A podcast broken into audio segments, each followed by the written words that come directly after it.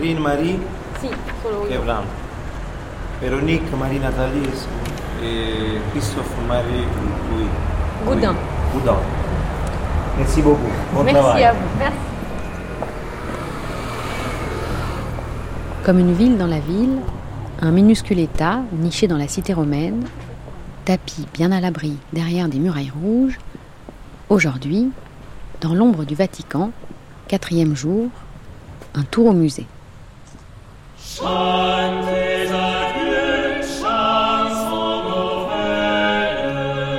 Hoc facite in meam commemorationem. Faites cela en mémoire de moi.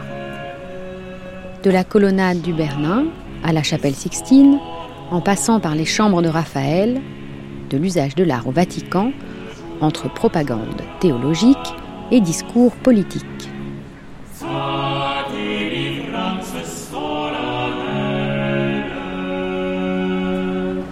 Sommes entrés au Vatican ce matin, donc nous sommes rentrés par la porte Santa Anna.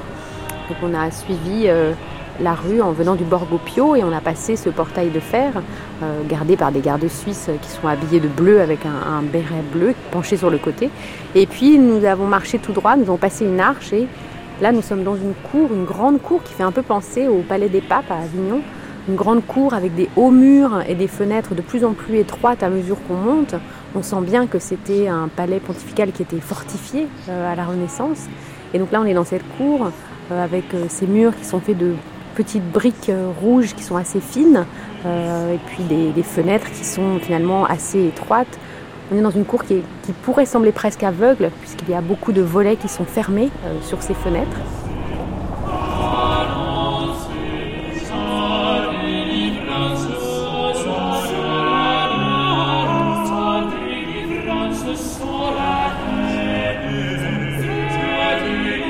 Pour bien visiter les musées du Vatican, il faut 2-3 ans en fait. J'ai mis beaucoup de temps à mémoriser euh, la chapelle dans mon esprit, dans ma tête. Des années. Finalement, je crois que dans ma tête, j'ai la chapelle Sistine. Une grande partie est faite sur les livres. Parce qu'effectivement, sur place, il est impossible de tout voir d'un seul coup d'œil. À Rome, si on ne vient pas pour voir le Forum romain ou la basilique Saint-Pierre, c'est qu'on vient voir la chapelle Sixtine. Et pour accéder à la chapelle, il faut affronter la queue kilométrique qui longe les murailles du Vatican.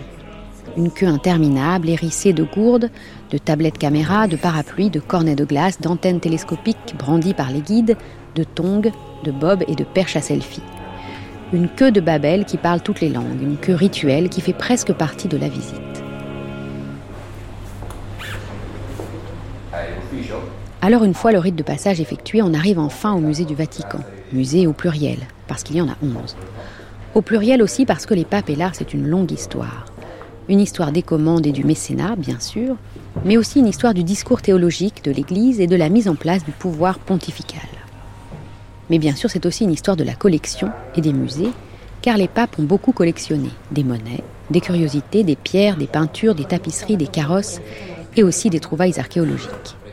Mais avant toute chose, ils ont collectionné des statues antiques qu'il faut entretenir et restaurer.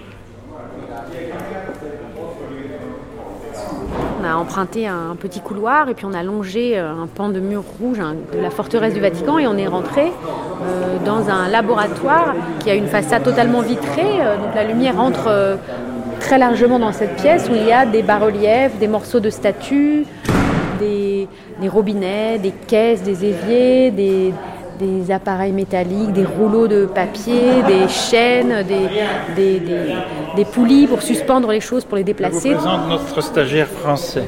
C'è anche Salvatore? Forse è già là.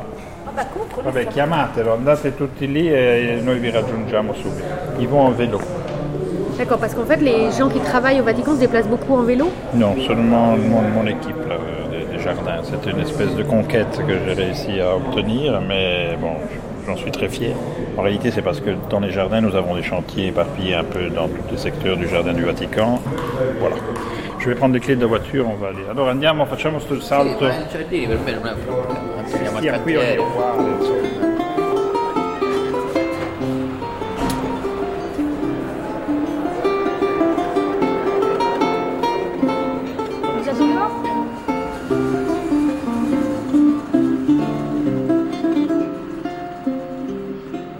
je vous amène dans les jardins du Vatican où nous avons commencé il y a un an, ça ne fait pas encore un an, un travail de Guy Devreux. restauration des œuvres qui se trouvent à l'intérieur des jardins.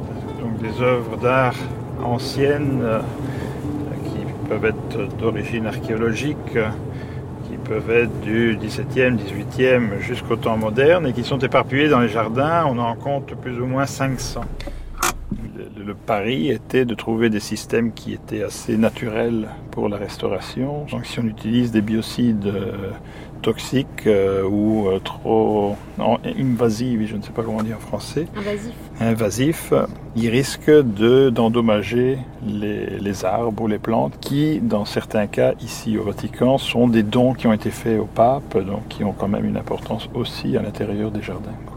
Voilà.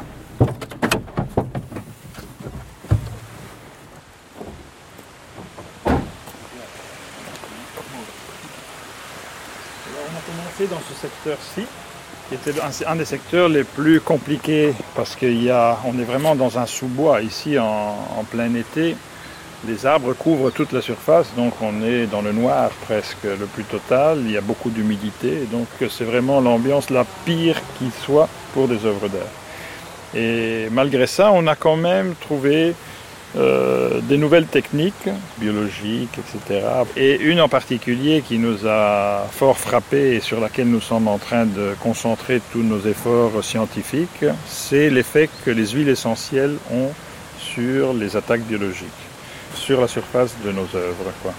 Et ça, c'est quand même un pari assez extraordinaire parce que, euh, en fait, voilà, vous avez devant vos yeux un effet euh, positif de ce travail tout en gardant malgré tout une certaine patine du temps, parce que là, sur ça, on est extrêmement... Alors peut-être pouvez-vous nous décrire, Guy Devreux, ce qu'on a devant nous. Donc on est là dans une petite allée, dans les jardins du Vatican, effectivement Oui. dans un sous-bois, il y a des fontaines autour de nous. Oui, des et beaucoup- fleurs, les premières fleurs Voilà, du les premières jonquilles commencent. Oui, du- du, printemps qui arrivent. Et puis il y a, alors partout, on voit des, des sculptures euh, plus ou moins grandes, plus ou moins blanches, euh, plus ou Oui. moins anciennes. Et là, on est devant. Alors ici, nous avons un petit sarcophage d'origine archéologique, c'est certain, qui est euh, mêlé à des supports qui sont probablement du, XVIIIe siècle. Pourquoi ça? Parce que dans les jardins, qu'est-ce qu'ils faisaient? Ils créaient des capricci, comme on dit en, en- en italien, c'est-à-dire Des folies, des petites caprices. des caprices, c'est-à-dire qu'ils mettaient ensemble des, des morceaux de, de- de- de pièces archéologiques qu'ils avaient dans les magasins, dans les, dans les dépôts. Ils les mettaient ensemble dans, dans- dans la nature pour donner une sensation de fouille archéologique. Donc non seulement on de avait... ruines romantiques. Exactement, ruine romantique, c'est exactement ça que je voulais dire.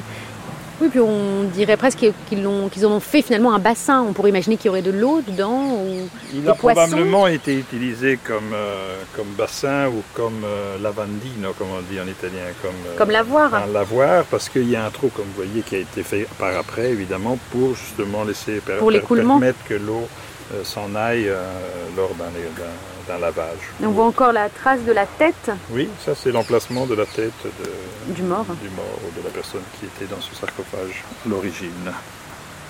Alors, euh, comme je vous disais, les, re- les restaurateurs sont munis de bicyclettes. parce Oui, il y a que quatre bicyclettes qui sont Oui. sur leurs béquilles, là, au Ça- milieu ça- du chemin. Ça veut dire qu'il y, a- il y a quatre restaurateurs qui travaillent. Donc, pour moi, c'est un signal. Je sais combien ils sont en train de travailler. Fait, C'est un genre de pointeuse, en fait. Nous avons ici quand même une responsabilité sur un nombre incroyable d'objets. En fait, si on parle seulement des musées, on est sur l'ordre de 20 000 pièces, plus les jardins, plus les bâtiments, plus euh, etc., etc., etc., la colonnade du Bernin, justement, etc. Donc là, on est devant, Marc Une- Aurèle. devant Marc. Donc c'est un marbre, un marbre blanc. C'est un marbre blanc qui a été très mal restauré dans le passé, donc on a dérestauré beaucoup. D'ailleurs, si on dérestaurait les sculptures qu'il y a dans les musées du Vatican, on n'aurait que des sculptures sans bras, sans tête, parce qu'elles sont toutes extrêmement, euh, comment on peut dire, Remanié. euh, reconstituées, euh, dans- surtout au, au XVIIe et XVIIIe siècle. quoi. On voit donc effectivement la Marc Aurèle, le bras levé, sa toge repliée sur le bras en cuirasse. Et puis il est entouré, donc au-dessus de lui, il y a un toit de tôle, un échafaudage qui est construit autour. Euh, cette sculpture, comme toutes les autres, a été traitée avec un huile essentielle d'origan. Donc ça donne une très bonne idée, une odeur à- à- au chantier. Et, et en fait, euh, ça nous aide à éliminer ainsi et à déraciner en fait en partie l'attaque biologique des algues, des lichens qui se trouvent sur la surface de la pierre. Et vous utilisez quoi d'autre comme huile essentielle euh, On est en train de tester le thym, on est en train de tester la lavande et d'autres systèmes aussi, des, des microparticules d'argent aussi. Et est-ce que quand euh, vous arpentez ces jardins pour votre travail de restauration, est-ce que parfois vous avez été amené à croiser euh, un pape? C'était surtout, surtout courant avec euh, Benoît XVI parce que lui, il y venait presque tous les jours à 5 heures de l'après-midi. Maintenant, récemment, c'est plus, plus aussi fréquent que ça. Et dans ce cas-là, il faut, on ne doit pas être présent lors de sa promenade. Et il y a donc la gendarmerie les Suisses, les gardes suisses qui s'occupent de vérifier qu'il n'y ait personne sur son passage. Alors là, on a longé un mur de rocaille et on est dans une, sous une petite tente avec plein de petits bocaux de plastique. Oui, ça c'est tous nos produits de restauration.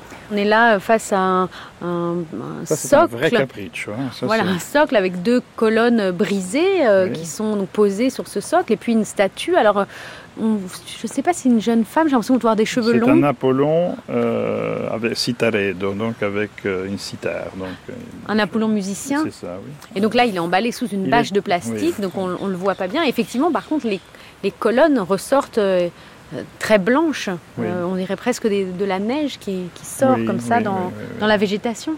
Oui, tout à fait. Mais bon, ça va prendre très peu de temps pour qu'elles redeviennent un peu plus patinées parce qu'elles sont en dessous d'arbres.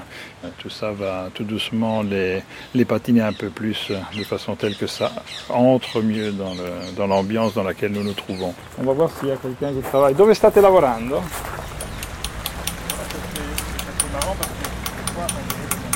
Voilà.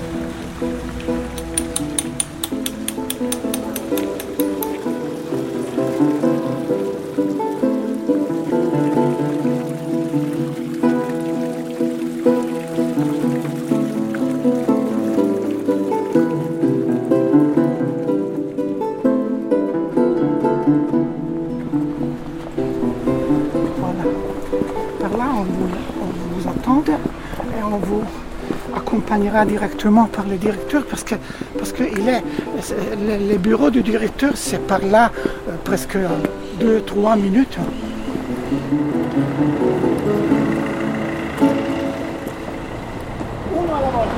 Parce que Oui, un à la, un à fois, c'est dangereux. Allez-y.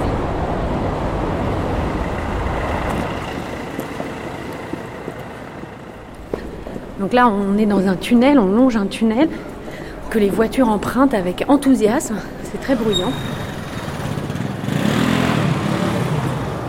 Fare, À partir du 1er septembre, cet automobiliste que nous venons de voir griller un stop risquera, s'il est pris, de payer 5000 lire. C'est l'État du Vatican qui a décidé de se donner un véritable code de la route dont la sévérité et le sérieux n'ont rien à envier aux règlements internationaux. 1970. Cette loi sur la discipline de la circulation routière vient donc remplacer les règlements assez imprécis et surtout assez élastiques datant d'une époque où l'État du Vatican n'avait certainement pas de gros problèmes de circulation. Mais après les chaises à porteurs et les carrosses, l'automobile a fait son apparition. Quelles sont les principales nouveautés de ce code de la route?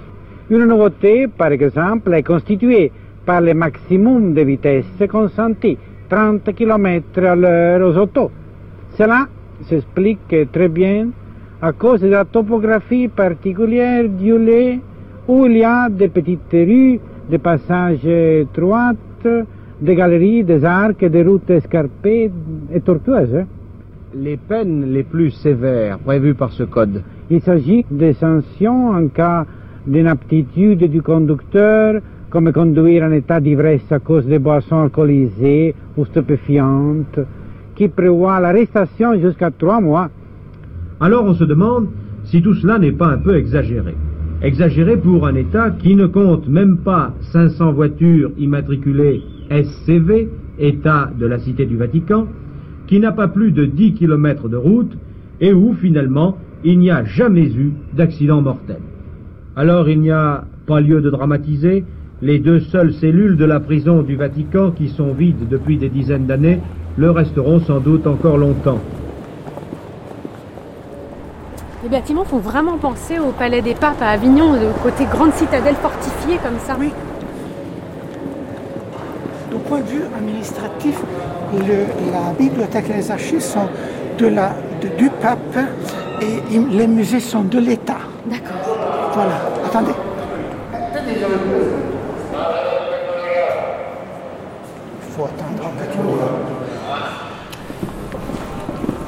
Le Vatican, c'est le règne des antichambres, des petits salons plongés dans la pénombre réglementaire pour mieux résister à la chaleur romaine.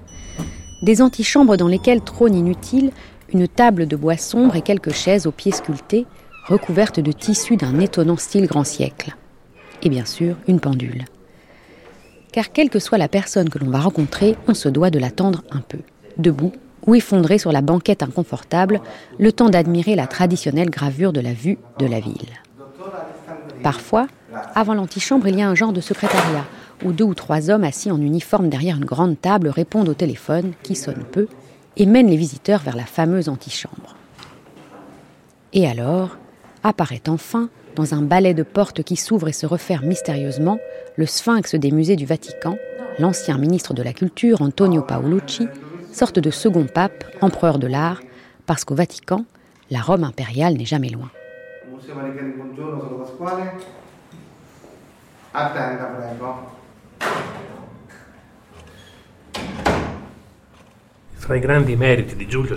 Parmi les grands mérites de Jules II de la Rovere, il y a eu également celui d'avoir fondé les musées du Vatican. les musées dont je suis le directeur maintenant. Ils ont été fondés par Jules II de la Rovere quand, quand à Rome la euh, sculpture du Laocoon a été découverte. era il gennaio del 1506 C'était janvier 1500 e 1506 Michelangelo era presente allo scavo. et Michel-Ange était présent lors de la découverte et Jules II de la Rovere a voulu que cette tirata sculpture sortie de terre soit placée ici, eh, dans ce qui est actuellement les musées du Vatican. e Et il a voulu également que la statue de l'Apollon du Belvédère, il a voulu que cette sculpture d'Apollon Soit également placée dans ce qui aujourd'hui est le musée du Vatican. Aujourd'hui, ces deux chefs-d'œuvre, le Laocoon et l'Apollon du Belvédère, sont dans le cœur symbolique des musées du Vatican, ce qu'on appelle le cor- le- la cour octagonale. Et est-ce que euh, cette volonté de, de- de faire cette collection d'art antique, euh, d'art euh, romain impérial, est-ce que c'était aussi une manière de faire un lien entre la papauté et l'empire? Sì, no, perché il concetto è questo, che i Oui, papi, le concept est le suivant. Les papes di Roma de si Rome consideravano se considéraient eredi les héritiers légitimes de l'Antiquité classique, de l'Empire di Adriano e et Auguste. la storia passava L'histoire all'imperium sine fine passait à l'Empire sans fin de l'Église romaine catholique. Voici pourquoi, les- la raison pour laquelle les papes voulaient conserver l'Antiquité classique. Le monde antique, sanctifié par la révélation, modo proprietà della sanctifié, Chiesa. e devenait propriété de l'Église. Questo spiega perché, per esempio, un Et papa ceci explique pourquoi un pape comme Léon X, Médicis, qui était un grand intellectuel, nel 1515 ha en voluto che 1515 Raffaello a voulu que Raphaël soit nommé surintendant aux Beaux-Arts de Rome pour conserver le, patrimoine de l'Antiquité classique. Platonismo, cioè Oui, le platonisme, l'idea della bellezza ideale. l'idée de la, belle- de la beauté idéale. Io dico sempre che ci sono più Je dis toujours e uomini nudi Qu'il y a plus d'hommes et de femmes nus au musée du. Vatican que dans n'importe quel musée du monde. Il suffit de se promener à travers le musée du Vatican pour le constater.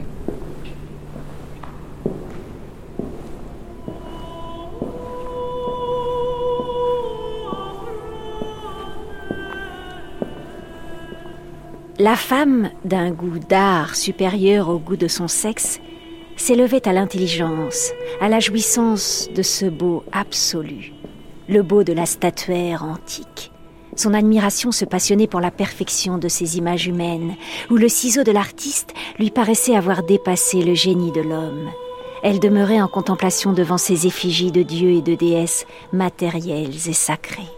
Les Junons superbes, altières et viriles, les Minerves imposantes, portant la majesté dans le pan de leurs robes, les Vénus à la peau de marbre, polies et caressées comme par le baiser d'amour des siècles, le pêle-mêle des immortels de l'Olympe et des impératrices de l'Empire, souvent représentées presque divinement nues.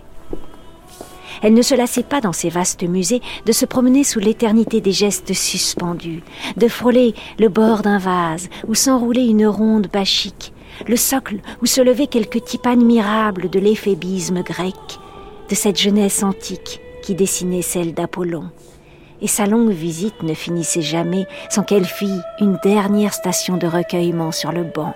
En face, le bloc mutilé et sublime, devant lequel passe et repasse, sentinelle du siècle qui le retrouva, un halbardier suisse. Le torse, le torse d'Apollonius, tronçon qu'on dirait détaché du ciel de la Grèce, à son plus beau jour, et qui est là, brisé des quatre membres, comme un grand chef-d'œuvre tombé d'un autre monde. Extrait de Madame Gerveset des frères Goncourt. Peut-être vous pouvez nous, nous expliquer, euh, Paolo Liverani, la longue histoire des relations entre la papauté et l'art antique.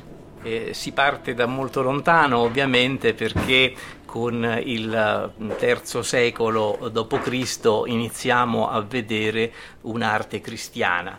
Eh, Alors c'est une histoire qui commence il y a très longtemps. À partir du IIIe siècle après Jésus-Christ, on a trouvé des, traces d'art euh, d'art chrétien et ça a commencé par euh, l'art privé avec les sarcophages, les, les, tombes. Et à partir de l'empereur Constantin, on a assisté à la création, à la euh, décoration de basiliques avec surtout avec des fresques et des mosaïques. Et à, partir de quand est-ce que euh, la papauté s'est intéressée à l'art euh, de l'Antiquité? E dunque l'interesse eh, del, um, del, papato per l'arte antica eh, donc la découverte, la redécouverte de l'art antique commence surtout à la période humaniste, c'est-à-dire pendant la Renaissance où on retourne vers le classicisme et en 1506 le pape Jules II fait euh, acquiert la première, euh, le premier morceaux de la collection euh, Vaticane. C'est la, la découverte du Laocoon, c'est ça? Et là, Exactement. Ci sono stati momenti eh, più eh, così, migliori e, e momenti eh, meno vivi. All'inizio oh, del Cinquecento. Alors, euh, au XVIe siècle, euh, il y avait un grand intérêt pour l'art antique, mais avec la réforme et la contre-réforme, le, le, collectionnisme a été considéré comme peu adapté à l'Église catholique. À partir de, du XVIIIe siècle, au contraire, cet intérêt reprend et c'est là où on crée les musées du Vatican qui deviennent une exposition publique et non plus une collection privée. Si on revient à la période de Jules II, euh, du pape Jules II et cette découverte du Laocoon, euh, est-ce que c'était aussi une manière pour le pape de mettre en scène la papauté, c'est-à-dire euh, de relier la papauté à l'Empire? Certamente, diciamo che questo era un Euh, Donc, euh, dans cette période, on, on s'est surtout basé sur l'autoreprésentation, mais pas uniquement chez le pape, mais aussi pour toutes les cours euh, de princes, les cours princières qu'il y avait en, dans toute l'Italie. Et en l'occurrence, Jules II a joué avec son nom, Jules, pour s'associer à la famille de, des, des, grands empereurs romains comme Jules César et bien d'autres. On parle du Laocoonte dans l'Énéide, dans l'Énéide, pardon, qui parle de la naissance de Rome, mais aussi qui parle de l'empereur euh, Auguste. C'est donc ce, ce, jeu que Jules II a voulu euh, incarner. Jeu littéraire, politique, euh, artistique.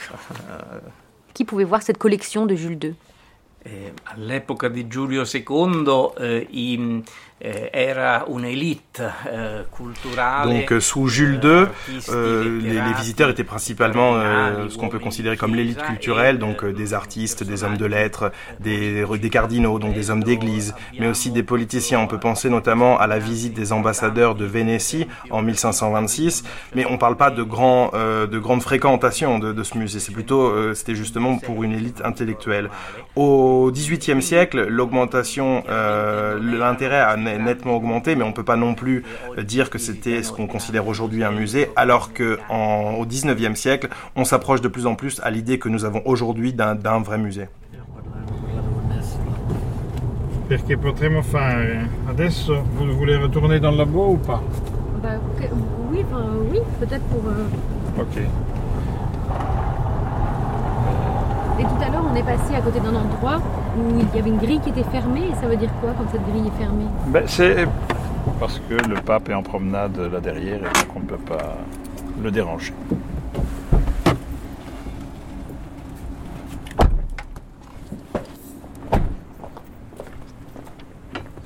Donc là, vous étiez sur le territoire du Vatican et pas dans les musées. Maintenant, on rentre de nouveau dans les musées. Donc c'est vraiment une gestion totalement différente. Ici, on a, il n'y a rien qui est, qui est italien. D'ailleurs, souvent, les gens pensent qu'il y a une. Guy. Euh, qu'on est en Italie. On n'est pas, pas du tout en Italie. Il y a, il y a une douane. Euh, toutes les fois qu'on doit faire rentrer du matériel, d'ailleurs, c'est pas, c'est pas toujours facile parce que ça doit passer par toute une série de contrôles, évidemment, qui sont les mêmes contrôles qu'on a aux douanes de tous les pays d'Europe et du monde.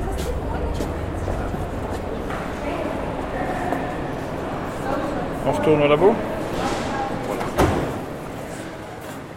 Sous le hangar, il y a effectivement des statues qui sont en train d'être restaurées. Alors voilà, ça c'est. Je vais vous décrire un peu ce que vous avez devant vos yeux. Ici c'est une sculpture romaine qui a été manipulée par des restaurateurs en 1700 euh, lors de la réalisation du, du musée Pio Cristiano, non pas Pio Cristiano, ça c'est Pio Clementino. Et euh, quand ils l'ont restaurée, ils ont ajouté des attributs qui la rendaient plus appétissante pour les acheteurs. Donc il y a une cornucopia, je ne sais pas en français on dit une, corne d'abondance. Une corne d'abondance, et donc euh, c'est la dea della fortuna en italien. Et euh, donc euh, elle a été modifiée à ce moment-là. Il est clair que quand nous faisons une restauration, on n'enlève pas tout ça, parce que si on commençait à enlever toutes les, toutes les restaurations du passé, euh, on n'aurait plus qu'une ruine devant les yeux, et surtout on n'aurait pas ce que je dis toujours, c'est-à-dire les traces du temps sur l'œuvre elle-même. On ne comprendrait pas euh, quelle est sa période, quelle est euh, son histoire. Donc c'est une statue antique remaniée Absolument, au XVIIe. Exactement. Comme il y en a énormément au Vatican. Je vais vous montrer ce que fait Valentine ici.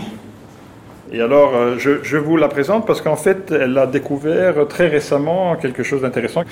Et en fait, on lui a confié la restauration de beaucoup de bas-reliefs qui se trouvent dans la section pio-christiane, pio-chrétienne de, des musées du Vatican. Et euh, sa curiosité l'a porté à aller chercher un détail intéressant, et c'est sur un sarcophage comme celui-ci, où euh, l'histoire nous dit qu'il était d'abord accroché à un mur à Saint-Jean-de-Latran, et pour l'accrocher au mur, ils avaient mis des clous. Et ces clous avaient, fait, avaient provoqué des trous à l'intérieur. Qu'est-ce qui se passe? C'est que quand le restaurateur qui a mis les, mains sur cette pièce, quand il a été apporté au musée, a voulu boucher les trous, il l'a fait avec du marbre. Alors, euh, Valentina, qui est en fait aussi archéologue, s'est demandé mais pourquoi est-ce qu'il a utilisé du marbre pour boucher un aussi petit trou quand à cette période-là c'était très difficile de faire des cylindres en, en marbre? Lo prendi per favore Au lieu de faire un bouchage avec du stuc ou autre chose, ils ont utilisé ceci. Je vous laisse décrire ce que vous voyez. Alors c'est un, un, doigt. ça n'est qu'un doigt. Voilà. Réalité. voilà, ça, ça fait la différence entre les restaurateurs du XVIIe et nous, c'est-à-dire que c'était des sculpteurs en réalité qui avaient à leur disposition énormément d'œuvres anciennes dans leur laboratoire, dans leur atelier, et quand ils avaient un problème et qu'ils pouvaient le résoudre avec ce qu'ils avaient à la portée de la main, ils ont été cassés les doigts d'une autre sculpture en les utilisant comme morceaux à remplir les trous. Donc là où j'ai une phalange, on voit son ongle, on voit les petites rides sur le, sur le dessus du, doigt. C'est effectivement un morceau de doigt.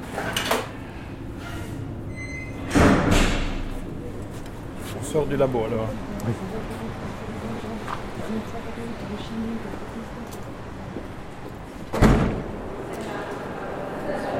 On va, passer par les coulisses. Pour, euh, c'est pas très beau, mais ça nous permet d'aller plus rapidement. Vous savez qu'il y a 8, 8 km de galerie. Hein, Bien sûr.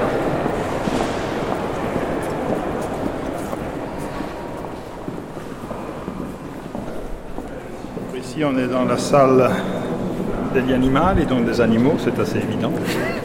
on est entouré de, sculptures, on voit des, chèvres, des moutons, des tigres, des, bêtes à cornes. Ce sont toutes, euh, toutes des sculptures, c'est comme un zoo de statues.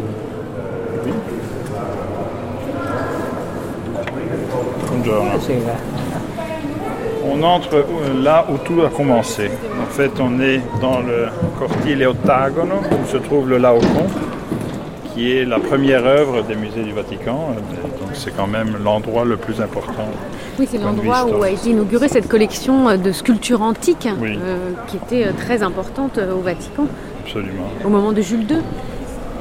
Voilà la vue sur, sur Rome qui apparaît toujours autour de, notre visite. Autour hein. d'un couloir, oui, Rome apparaît dans les fenêtres que l'on croise. galerie de statuaires antiques. Ça s'appelle Bustier Statue, c'est ma préférée en absolu parce que c'est une galerie où il y a des œuvres extrêmement importantes et il y a toutes les périodes. En fait, on a Pinturicchio dans les, petites euh, parties de, Sur les fresques au mur, au plafond. Et on a des œuvres romaines anciennes, grecques, et tout ça est mêlé, et c'est extrêmement beau à mon avis Même le directeur, quand il est un peu euh, fatigué ou être, il vient, se, il vient se promener dans cette galerie-ci. Il le dit toujours, euh, il l'aime aussi beaucoup. donc là, on est entouré de visages, de bustes, qui, de, comme des, voilà, des visages tout blancs. Là, il y a des femmes, des hommes de tous âges, des barbus, des enfants, des adolescents, des femmes avec des coiffures très élaborées. Il y a un effet de multitude ici qui est assez impressionnant. Oui. Permesso?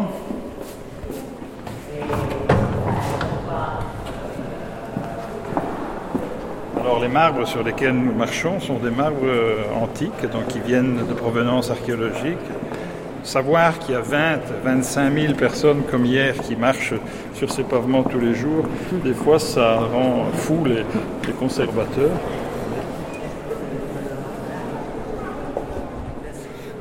Pour nous, ici en particulier, on sait que la majorité des gens viennent seulement pour voir la Sistine, et c'est vraiment triste parce qu'ils utilisent des galeries comme une autoroute pour la Sistine sans absolument regarder ce qu'ils ont autour d'eux. Et en fait, il ferait bien de s'arrêter de temps en temps pour remarquer qu'il y a aussi autre chose et pas seulement la Sistine, n'est-ce pas? Grazie. Ciao. On va rentrer ici à droite.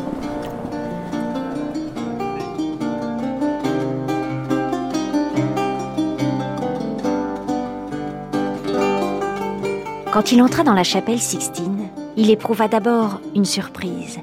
Elle lui parut petite, une sorte de salle rectangulaire, très haute, avec sa fine cloison de marbre qui la coupe aux deux tiers, la partie où se tiennent les invités, les jours de grandes cérémonies, et le chœur, où s'assoient les cardinaux sur de simples bancs de chêne, tandis que les prélats restent debout, derrière. Le trône pontifical sur une estrade basse est à droite de l'autel, d'une richesse sobre. À gauche, dans la muraille, s'ouvre l'étroite loge, à balcon de marbre réservé aux chanteurs. Et il faut lever la tête, il faut que les regards montent de l'immense fresque du jugement dernier, qui occupe la paroi entière du fond, aux peintures de la voûte qui descendent jusqu'à la corniche entre les douze fenêtres claires, six de chaque côté, pour que brusquement tout s'élargisse, tout s'écarte et s'envole en plein infini il n'y avait heureusement là que trois ou quatre touristes peu bruyants. Et Pierre aperçut tout de suite Narcisse Habert sur un des bancs des cardinaux, au-dessus de la marche où s'assoient les codataires. Le jeune homme immobile, la tête un peu renversée, semblait comme en extase. Mais ce n'était pas l'œuvre de Michel-Ange qu'il regardait. Il ne quittait pas des yeux, en dessous de la corniche, une des fresques antérieures. Et lorsqu'il eut reconnu le prêtre, il se contenta de murmurer, les regards noyés. Oh mon ami, voyez donc le Botticelli. Extrait de Rome d'Émile Zola.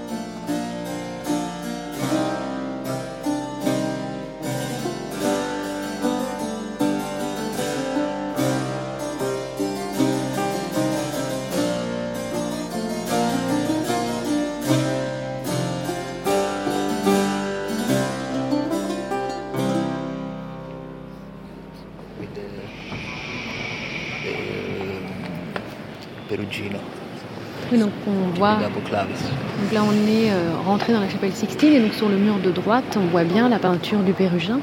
Où on voit le Christ qui remet les clés de Saint-Pierre à Saint-Pierre, qui lui remet les clés du royaume. Donc on voit tous les personnages en robe, en toge, qui ont la tête penchée, avec les doigts et les mains qui indiquent des, qui font des gestes très délicats et qui assistent à cette scène, donc qui fondent la papauté.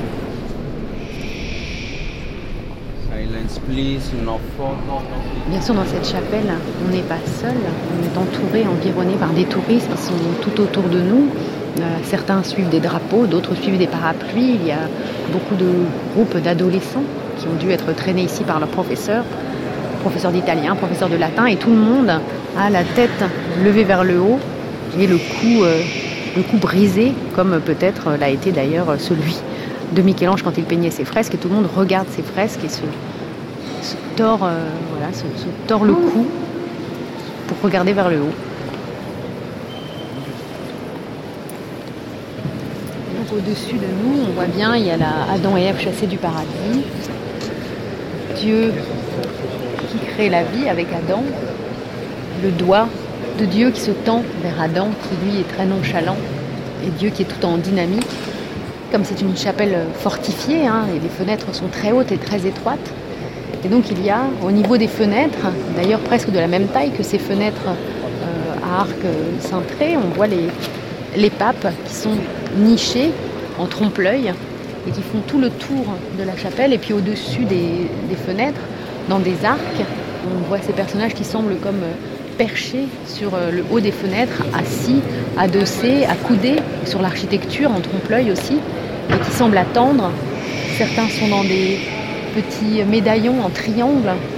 Et puis euh, on voit cette architecture en trompe-l'œil qui continue à nous attirer le regard vers le haut. Et ces fausses colonnes qui sont peintes sur le plafond par Michel-Ange et qui nous emmènent jusqu'aux scènes de la Genèse. Attention.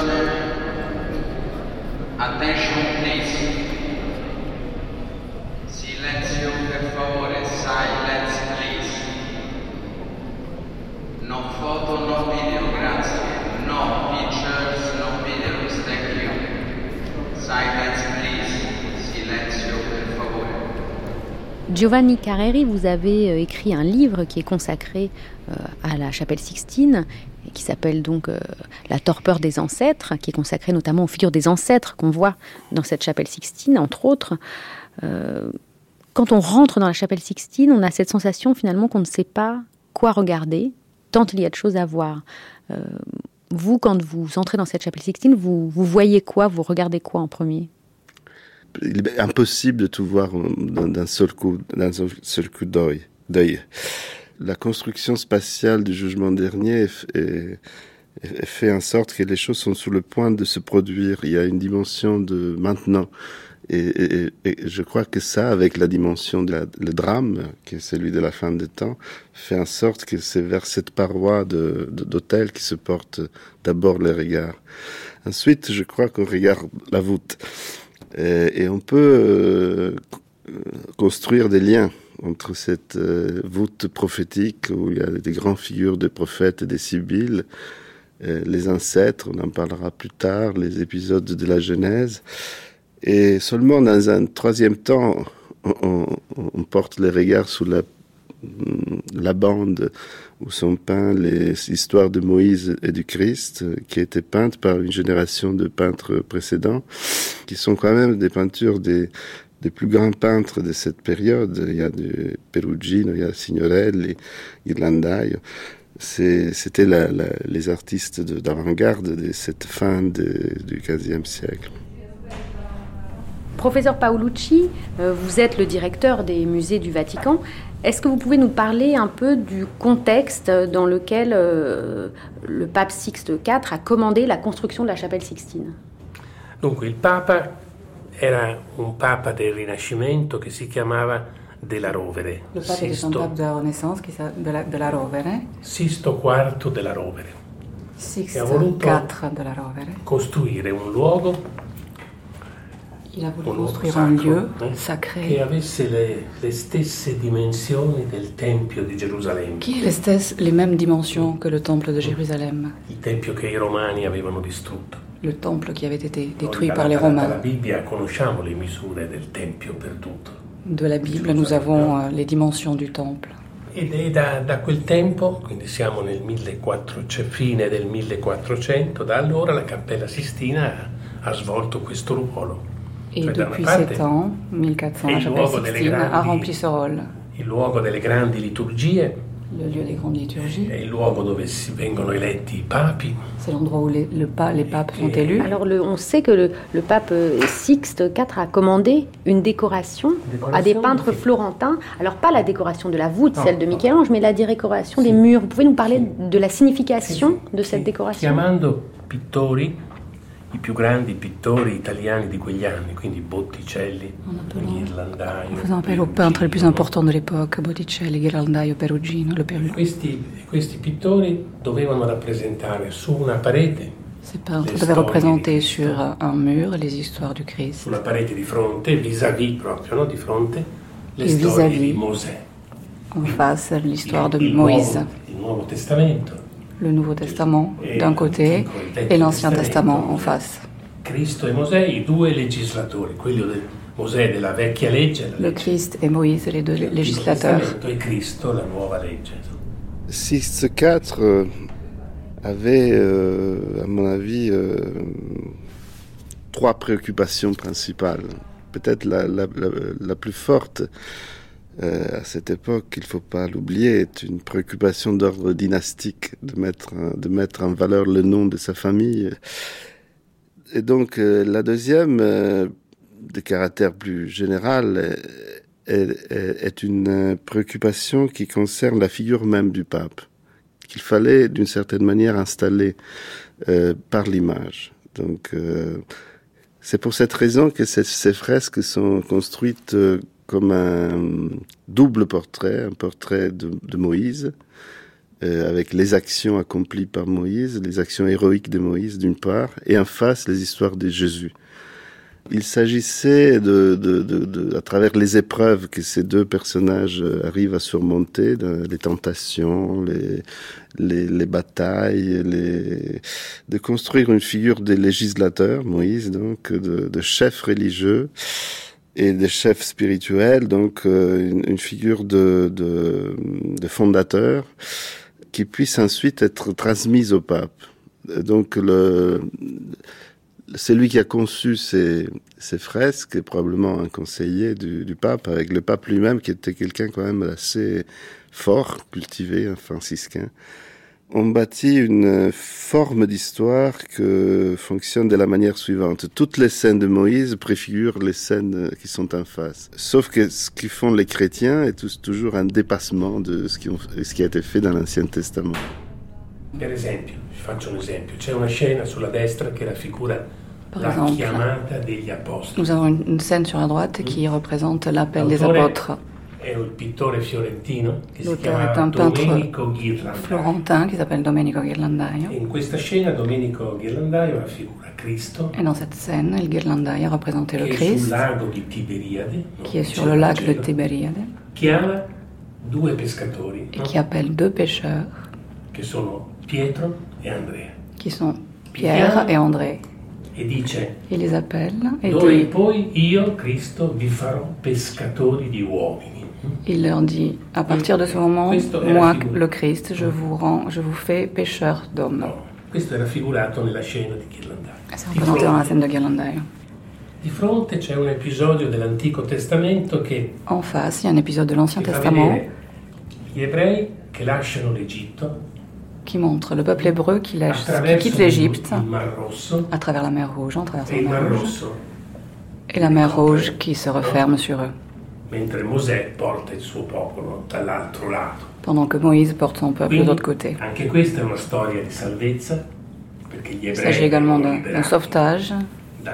Le peuple hébreu est libéré de, de l'esclavage en Égypte et une histoire d'eau.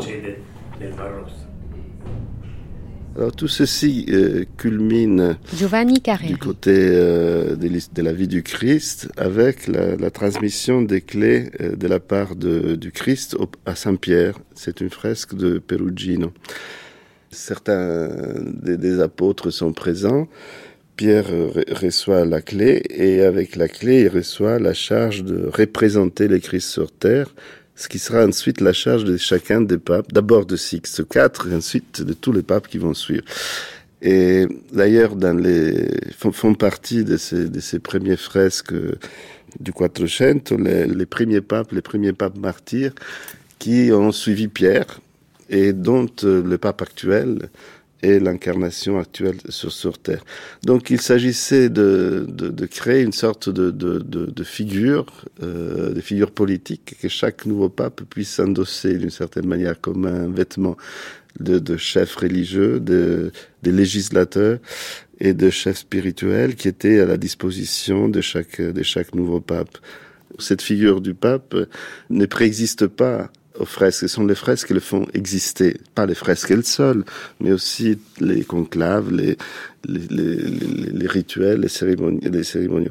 Donc je crois que le cérémonial et le décorum qui finalement rend vivant cette image du pape. Voilà. Je crois qu'à cette époque, les papes se rendent compte, commencent à se rendre compte que certes les artistes ont, besoin d'eux, mais eux ont encore plus besoin des artistes pour, pour que leur, leur image se, se, se, se, concrétise, puisse exister, puisse être efficace. Euh, on aurait pu penser que pour installer le pape dans la position de, la position de Pierre, euh, il pouvait suffire de commencer l'histoire avec le christianisme. Mais le choix était de, de, de greffer l'histoire chrétienne sur l'histoire d'avant, donc euh, de l'Ancien Testament, et comme vous dites, euh, juste de faire apparaître aussi dans ces scènes euh, de la vie du Christ des ruines de la de la chrétienne, de, enfin de la de la du paganisme qui sur lesquels s'est bâtie la, la chrétienté.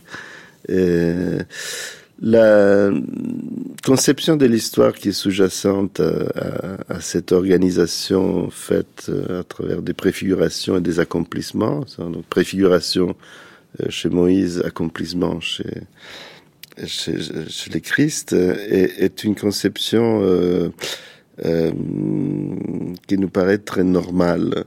Euh, très naturelle. En réalité, c'est une manière de la part des chrétiens de s'emparer de, de, capter le prestige et l'antiquité de l'histoire des Juifs et d'en faire quelque chose qui n'a de valeur qu'en tant que préfiguration. Michelangelo, et Michelangelo a l'incarico di dipingere la volta. Puis Michelangelo arrive et il est chargé de peindre la voûte. E questo Antonio Paolucci. succede fra il 1508 e il 1512. nous sommes entre 1508 et 1512 da solo. Michel-Ange affronte tout seul cet espace qui représente plus de 1000 mètres carrés. À décorer avec plus de 300 euh, figures. Un travail énorme sur la voûte de la chapelle Sixtine. Tutto questo è finito il 31 ottobre dell'anno et tout ceci s'achève le 31 octobre 1512. Quand le pape Jules II de la Rovere, à peu de mois de son décès, inaugure la voûte terminée. Naturellement, Michel-Ange prend en considération les peintres, les peintures existantes et les peintures du XVe siècle connaissait personnellement beaucoup de peintres. Il connaissait Botticelli. Il connaissait Ghirlandaio. Quand Michelangelo était un jeune garçon, il avait commencé dans l'atelier de Ghirlandaio. Pour lui, ces, ces peintres n'étaient pas inconnus. Donc il adapte son projet iconographique et théologique à ce qui existe déjà sur les parois. En bas, nous avons les histoires de Christ et de Moïse.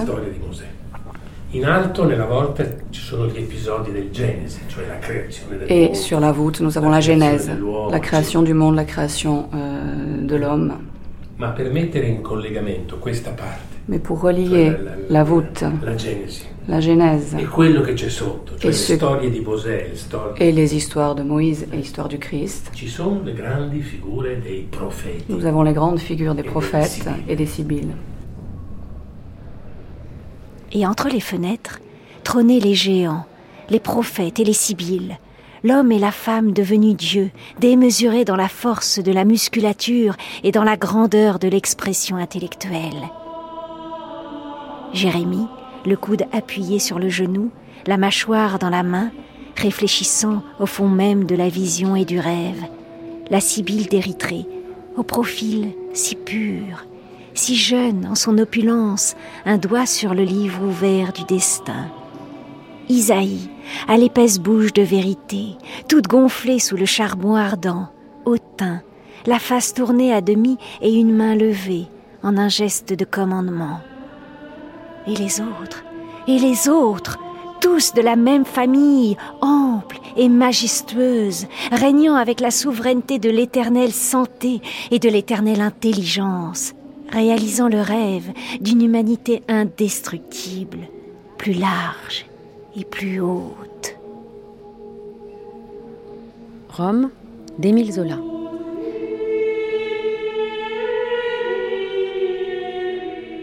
Alors justement, on va venir à cette voûte euh, qui est donc finalement cette deuxième période de la chapelle Sixtine, cette voûte euh, inaugurée, je crois, en 1512, euh, peinte donc par Michel-Ange à la demande du pape Jules II. là aussi, est-ce qu'il y a un programme? Quel est, le, message? Quelle est l'intention? C'est-à-dire, c'est quand même l'histoire héroïque de la chrétienté qui va vers son accomplissement et dans certaines voûtes et lunettes, il y a ces familles avec des pères très fatigués, des mères qui s'occupent des enfants, comme une poche de quotidianité dans un temps tendu que celui du messianisme. alors, qui sont ces ancêtres? C'est des gens qui n'ont pas entendu le message du Christ, qui sont restés sur le bord de la route? C'est ça, mais c'est aussi autre chose. C'est chez les ancêtres du Christ, j'ai remarqué des figures stéréotypes de juifs caricaturés, ridiculisés. Euh, certains portent des, marques euh, qui sont des, cercles jaunes, qui sont les ancêtres de l'étoile David, qui sont des marques infamantes. Et donc il y a à la fois euh, chez ces personnages la nécessité de, porter l'histoire généalogique des Juifs, et de produire une différence. Qu'est-ce que c'est que les ancêtres du Christ? C'est une liste de noms qui se trouve euh, dans l'évangile de Matthieu et qui, euh, depuis Abraham, arrive à Joseph. Seulement le problème est là, c'est que Joseph n'est pas le père de Jésus, parce qu'il y a un père divin qui s'introduit dans la généalogie. Et donc, euh, pour la conception chrétienne de l'histoire de cette époque, il fallait à la fois marquer la continuité avec l'histoire juive et introduire des éléments de différence. Et, dans le cadre général de la chapelle, j'ai trouvé que c'est d'avoir laissé cet espace, cet espace, cet espace pour un temps qui n'est pas héroïque, signifie reconnaître une certaine inertie de l'humanité euh, chrétienne aussi. C'est-à-dire, c'est des figures des juifs, mais c'est des figures des juifs en tant qu'ils retardent le temps chrétien, en tant qu'ils produisent l'inertie par laquelle s'explique que l'histoire ne va pas plus vite qu'on pourrait le croire. En fait, il y a un délai, un retard, il y a une pesanteur. Donc ça aussi, c'est dans la, c'est dans la voûte, euh, et ces figures sont notamment euh, en contraste avec l'athlétisme des, des prophètes, des sibylles et des ignots. Donc c'est un, c'est une humanité permixte, une, une humanité mélangée. Et j'ai, j'ai remarqué que la, la, présence de ces ancêtres du Christ euh, est une manière de préserver cette euh, mixité qui finalement euh, laisse une place à la... À la complexité. Et aussi à la résistance qui est celle... Euh, qui... je suis allé jusqu'à reconnaître parmi les ancêtres du Christ un autoportrait de, de Michel-Ange. Ces poèmes, il se, il se plaint de ne pas se convertir assez vite, d'avoir avec les seigneurs euh, un rapport de, mensonge. Et donc, il, aurait pu, je pense, s'installer dans cette partie-là de la fresque parmi ceux qui ont du mal à comprendre, à suivre, et à, changer d'habitude. quand on entre dans la, chapelle, on a donc les peintures qui sont comme ça sur le côté, et puis face à nous, on a le jugement dernier peint par Michel-Ange. Et donc on voit tous ces corps, des corps nus pour la plupart, avec le Christ qui a un geste à la fois protecteur et menaçant. Marie qui est à sa, à sa droite semble elle-même effrayée. Et donc c'est le moment du jugement des âmes. Et donc il y a ceux qui seront damnés, ceux qui seront choisis, et puis des anges qui emmènent les corps vers le ciel, des anges musiciens qui soufflent dans des trompettes, et puis tous ces personnages qui sont, euh, qui sont totalement dévêtus, formant comme une espèce d'amas de, chair humaine incroyable sur ce fond de ciel. Euh, donc c'est à cette peinture que doivent faire face euh, les papes lors des conclaves. Et donc on voit les détails célèbres, la peau de Saint Barthélemy, et puis on voit aussi des corps qui semblent tournoyer comme ça sur eux-mêmes, enchevêtrés les uns dans les autres.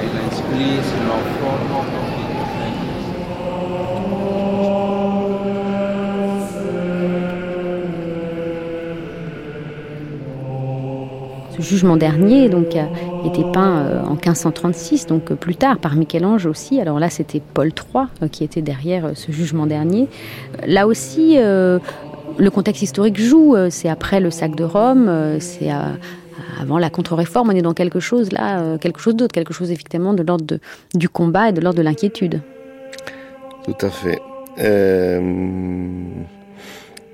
Et disons qu'à la, à la fin de cette, de cette histoire, les, les clés que Pierre avait pris dans, le, dans la fresque du, du Pérugin, il le rend euh, dans le jugement dernier.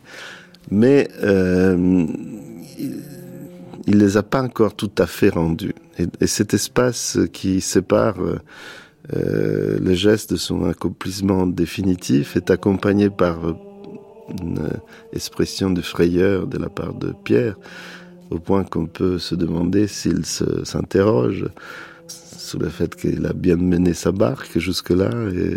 L'Église semble avoir renoncé à son rôle d'assureur des âmes. C'est-à-dire qu'auparavant, il, il pas, il avait garanti euh, des de places euh, au paradis si on faisait telle ou telle chose. Là, elle semble plus pouvoir le faire ni pour les chrétiens ni pour elle-même, puisque Saint Pierre est si effrayé euh, dans, dans ses gestes de, de, rendre les clés.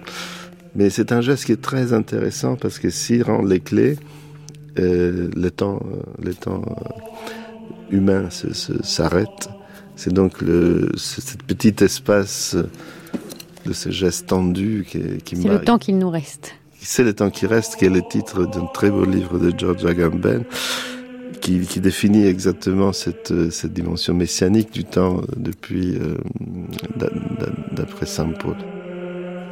Euh, ce qui est important pour l'histoire de l'art, c'est que dès, dès son ouverture, ça devient un lieu où les artistes vont pour d'autres raisons que celles pour lesquelles on va dans une église. C'est-à-dire, ils y vont parce qu'il y a de l'art. Ils vont copier Michel-Ange. Et, et c'est depuis le début un temple de l'art aussi.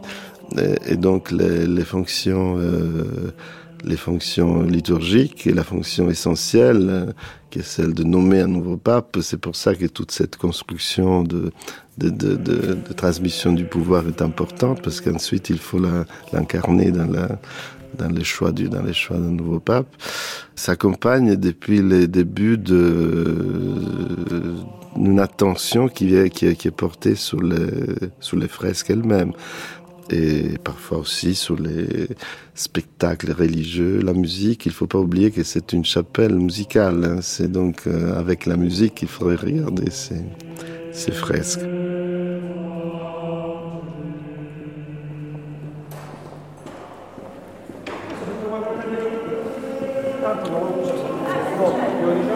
on va vers les chambres de Raphaël. Papa Paolo XI. Donc là, on est devant une vitrine, donc dans les galeries euh, qu'on longe, où il y a donc toutes ces armoires anciennes. Et il y a en fait donc certains des cadeaux qui ont été offerts au pape. Et là, il y a un cadeau du président américain Nixon au pape. Ce sont des tout petits morceaux de la lune qui sont scellés dans un petit morceau de verre transparent. Et puis partout, il y a des boutiques de souvenirs qui sont euh, installées au milieu des couloirs les touristes peuvent acheter des marque-pages à l'effigie du pape François, des chapelets et des guides des musées du Vatican. On passe encore un autre encadrement de porte avec d'autres armoires qui contiennent, comme un cabinet de curiosité en fait, des petits morceaux d'objets archéologiques qui ont été trouvés lors de fouilles, des tessons de poterie, des petits morceaux de statues, de tout petits objets. Donc là, on passe encore un porche.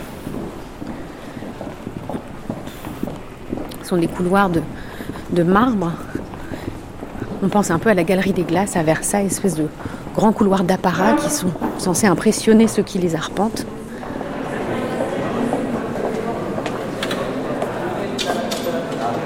Là, nous venons d'arriver donc dans les chambres de Raphaël, ce qui étaient les appartements privés du pape Jules II, donc on est là dans cette salle qui est consacrée à l'incendie du Borgo, donc des événements où la providence divine vient en aide à ses fidèles et des événements auxquels le pape assiste. Donc là, on le voit, euh, qui est à sa fenêtre et qui bénit euh, la foule. Et puis donc, si on passe dans la salle suivante, on arrive à l'école d'Athènes.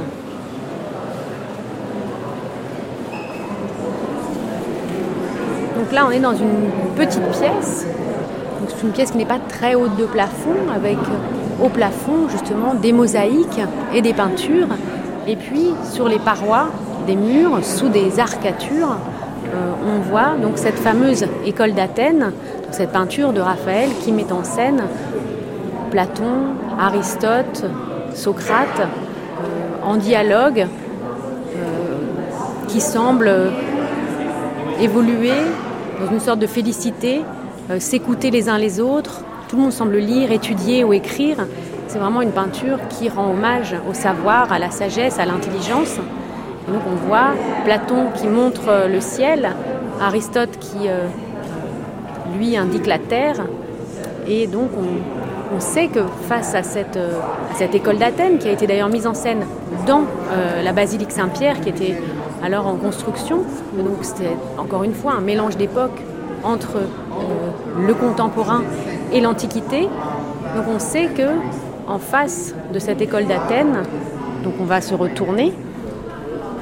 Et donc en face de cette école d'Athènes, il y a cette fresque qui, elle, indique le mystère du Saint-Sacrement et qui montre aussi d'une certaine manière à la fois le dialogue entre le savoir, entre la science et le mystère de la foi et la religion, mais aussi peut-être la supériorité de ce mystère de la foi par rapport au savoir. Et là encore, on voit sur cette peinture Jules II en train d'assister à la scène. C'è stato un periodo nella storia Il y a une période dans l'histoire i più grandi artisti les plus grands artistes de cette partie du monde, Michel-Ange et Raphaël, ont travaillé ensemble à distance de peu de mètres l'un de l'autre. Et c'est le grand mérite historique de Jules II de la Rovere? Qui en 1508 date très important dans l'histoire de l'art. A appelé deux artistes. L'un d'eux est un jeune homme de 33 ans. Et c'est Michelangelo Buonarroti. Il lui dit, toi, tu peindras la voûte de la chapelle Sixtine. Puis la même année, en 1508, il appelle un jeune homme de 25 ans, Raphaël, qui était déjà célèbre en Italie. Et Jules II dit à ce jeune homme, toi, tu peindras à fresco les euh, parois de mes appartements privés. Et ce sont les murs et les, les, les appartements que le monde entier connaît euh, sous le nom des chambres de Raphaël. En premier lieu, la, la chambre de la signature, la chambre d'Eliodore, la chambre de l'incendie du bourg, la salle de Constantino. C'est une grande représentation d'anthropologie catholique. Par exemple, dans la chambre de la signature, Raphaël représente le monde de la connaissance. Le devoir de l'homme est de connaître. C'est l'école d'Athènes. De la connaissance, on arrive à la révélation. Et c'est la paroi avec le triomphe, la dispute du sacrement, l'incarnation. Mais l'homme a également besoin des lois. Autrement, la société serait une jungle.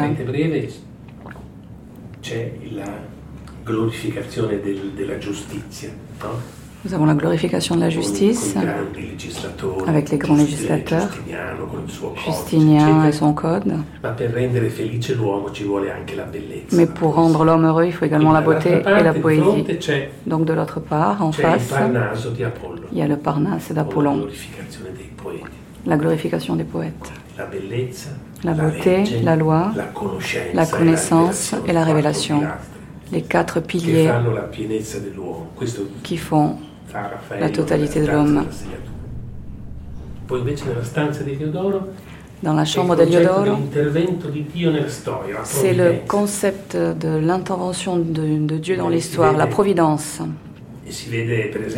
On voit par exemple la libération de Saint-Pierre de la prison, avec l'ange qui entre dans les prisons. Ou bien on voit Eliodoro, qui voulait saccager le, le temple de Jérusalem et qui est chassé du temple. Et justement, on voit euh, dans ces chambres qui racontent euh, les interventions euh, divines, on voit à chaque fois le pape qui assiste à ces scènes. Alors, est-ce que c'était aussi une manière, à un moment où la papauté était menacée, où Jules II n'était pas en sécurité finalement, où la papauté n'était peut-être pas assez stable, hein, un moyen aussi d'affirmer sa stabilité, parce que sur les peintures, on le voit très tranquille, il attend, il est serein. Il assiste à l'histoire. Il est dans l'histoire.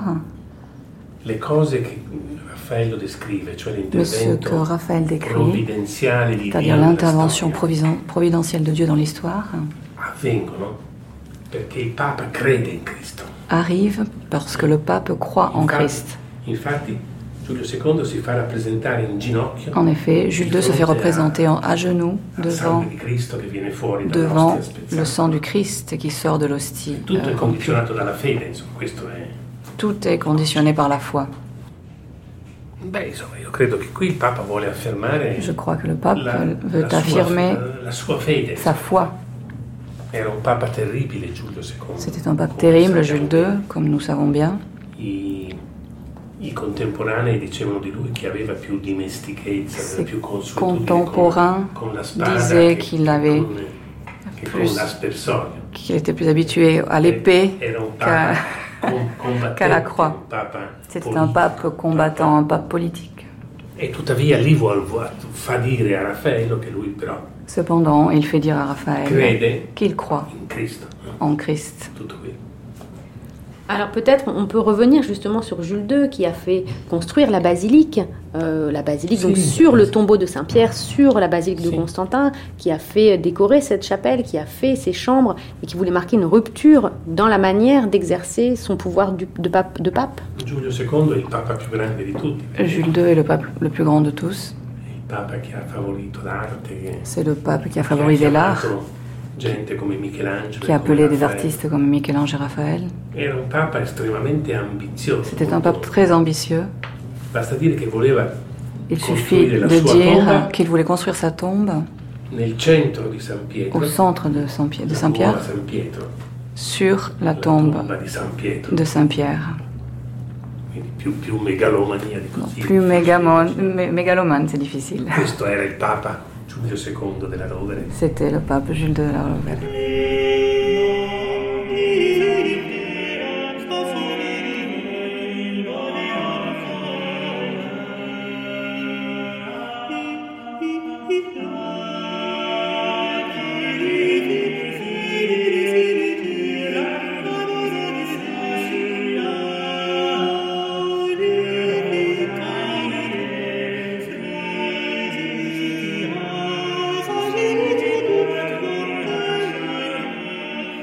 Part, là, il y a la, grande culture euh, avec les musées du Vatican, euh, la chapelle Sixtine, les stances de Raphaël, etc. Ça, c'est la, culture classique. Euh, Père Laurent Mazas. Ici, donc vous voyez, d'une part, il y a la Cité du Vatican et d'autre part, il y a le Saint-Siège. Le Saint-Siège, c'est l'organisme qui aide le pape dans son gouvernement de l'Église tout entière. Avec la curie. Avec la, c'est toute la curie.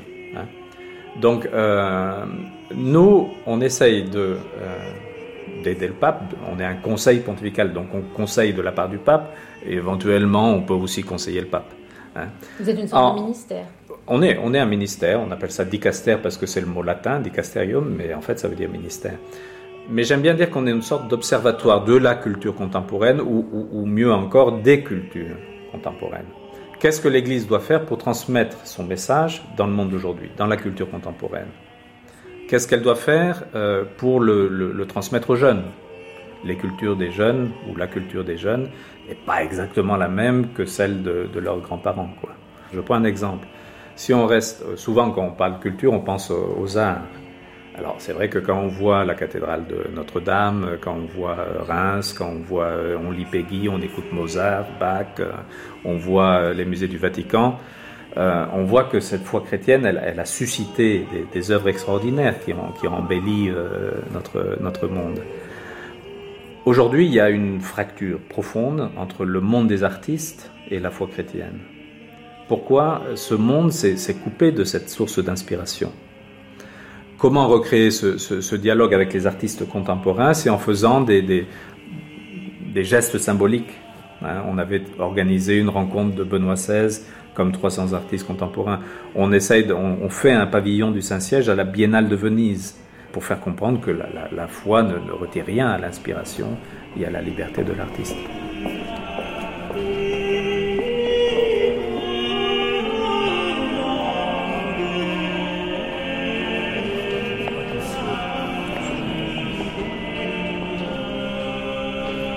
Quand on traverse les appartements Borgia, décorés à la demande du pape Alexandre VI, des peintures mystérieuses, bucoliques et piquetées d'or de Pinturicchio, on flotte entre iconographie chrétienne, architectures antiques et images égyptiennes. Et par la même occasion, on accède aux collections d'art contemporain du Vatican. Et on se demande alors comment retrouver la splendeur passée des collaborations grandioses et fructueuses entre l'Église et les artistes.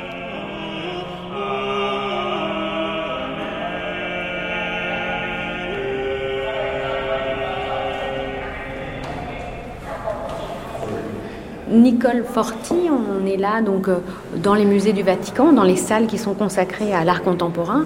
Alors c'est vrai qu'on sait toute la tradition euh, euh, qui ont lié la papauté avec l'art à la Renaissance et puis après.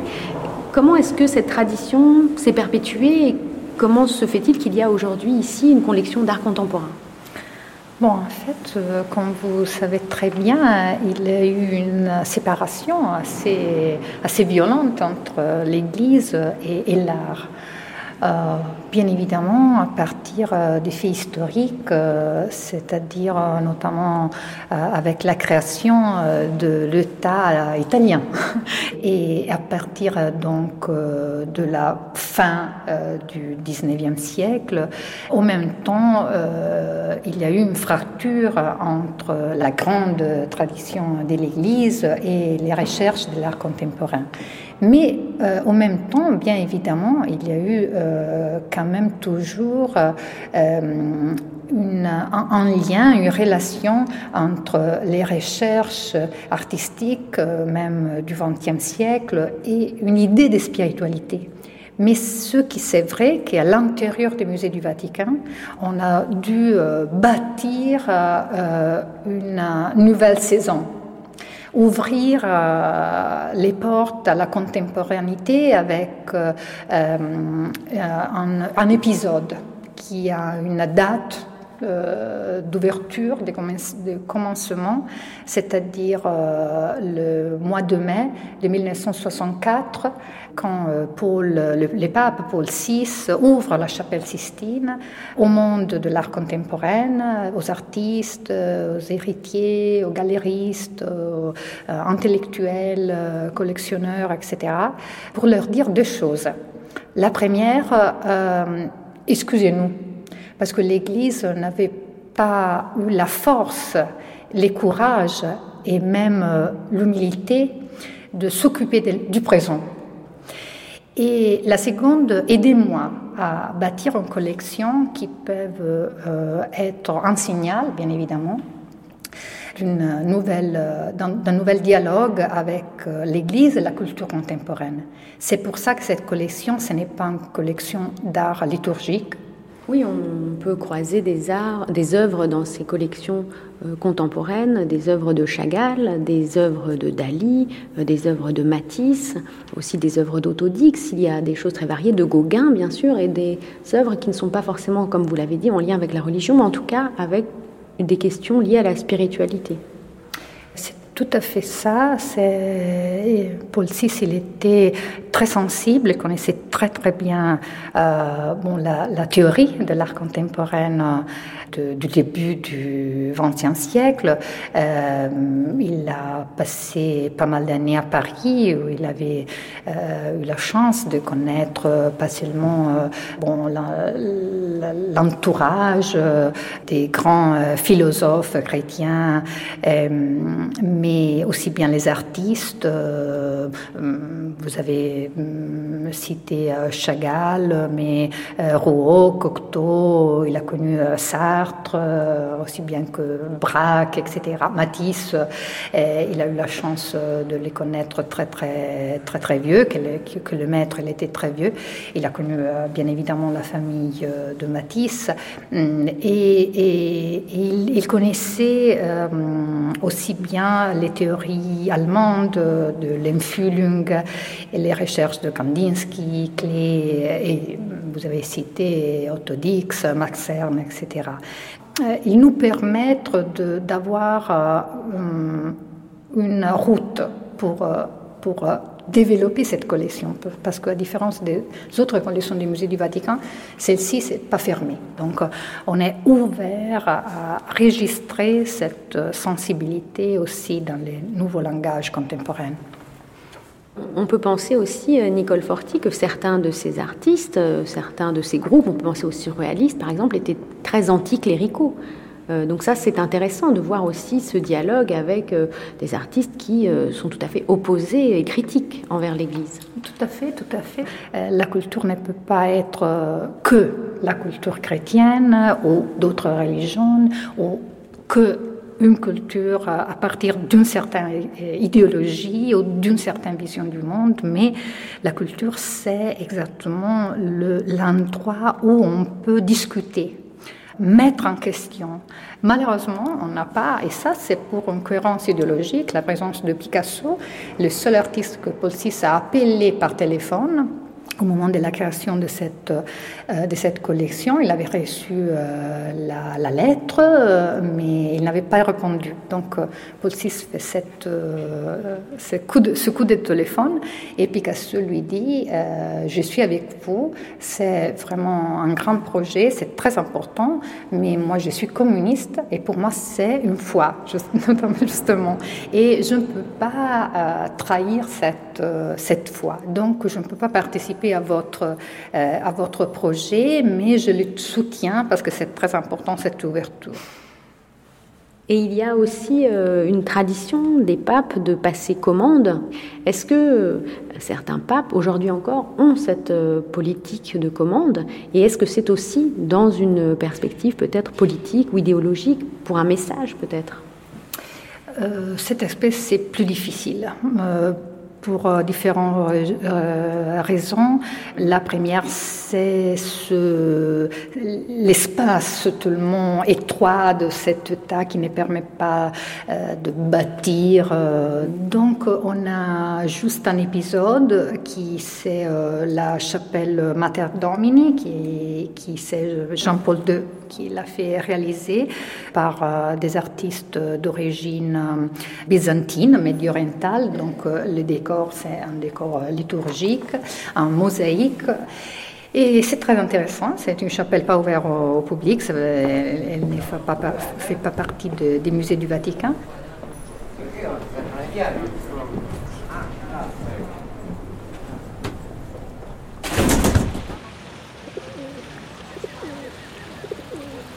Et soudain, alors que l'on s'attendait à être encore une fois escorté jusqu'à notre rendez-vous, nous voilà lâchés en plein Vatican, au milieu des jardins, libres d'aller et venir et de choisir notre itinéraire pour rejoindre les appartements pontificaux. Alors au début, on a peur, on se dit que c'est une erreur, qu'on va se faire prendre, se faire expulser. On est un peu comme des lapins pris dans les phares. Puis, timide au départ et bientôt ricanant comme des collégiens, on circule entre les ruines antiques et les cèdres, les buissons de buis, les bancs de pierre, les perruches déchaînées, et on finit par tout simplement se balader, surpris de notre propre audace, jusqu'à la cour Saint-Damas. Family Borghese, who was a, a Roman noble family. You know that in that period, the 14... Ma da dentro? Da dentro, sì, ai fauconi, sì. Alors, je me permets de montrer, montrer encore la chapelle Rédemptoris Mater, qui est la chapelle en mosaïque qui a été donnée par les cardinaux au pape Saint Jean-Paul II. Hmm. Monseigneur Stefano des fauconi. Dans les, dans le passé, il y a des, des, des feux pour euh, se réchauffer un peu. S'il vous plaît.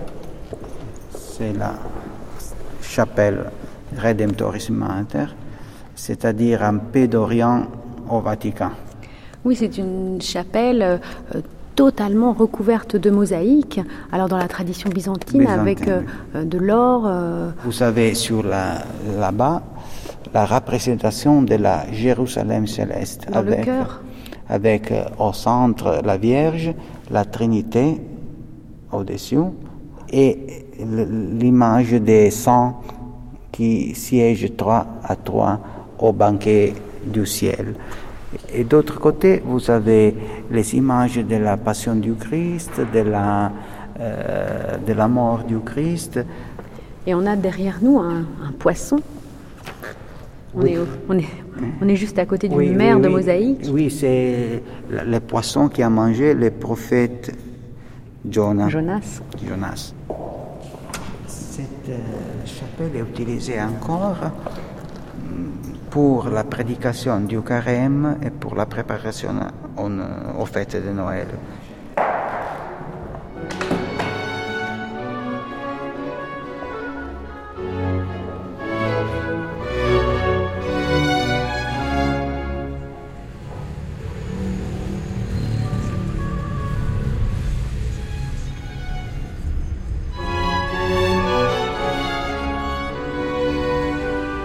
Pour rejoindre le père Pierre-Paul, on prend un taxi. Il monte la route sinueuse de la colline du Janicule. À chaque virage, on voit la ville apparaître, les façades ocre, le ruban vert du Tibre, les toits rouges et les coupoles blanches qui se détachent sur un ciel de plomb. Sur la route, on a croisé une statue d'Anita, la femme de Garibaldi, cheveux au vent, armée jusqu'aux dents et à cheval. Furiosa, comme dit le chauffeur de taxi, qui avoue préférer les mules aux femmes de caractère. Le conducteur nous arrête devant le jardin des Oblats de la Vierge Marie, au milieu des oiseaux et des citronniers. Et on arrive alors dans une maison de vieux garçons, un salon confortable où flotte encore l'odeur du déjeuner, des canapés en chins, des fauteuils en crotonne, des rocking chairs, des livres, un tourne-disque et un piano.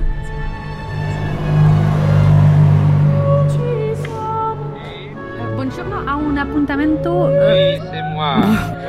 Je le portail. Hein? À gauche, juste avant le jardin.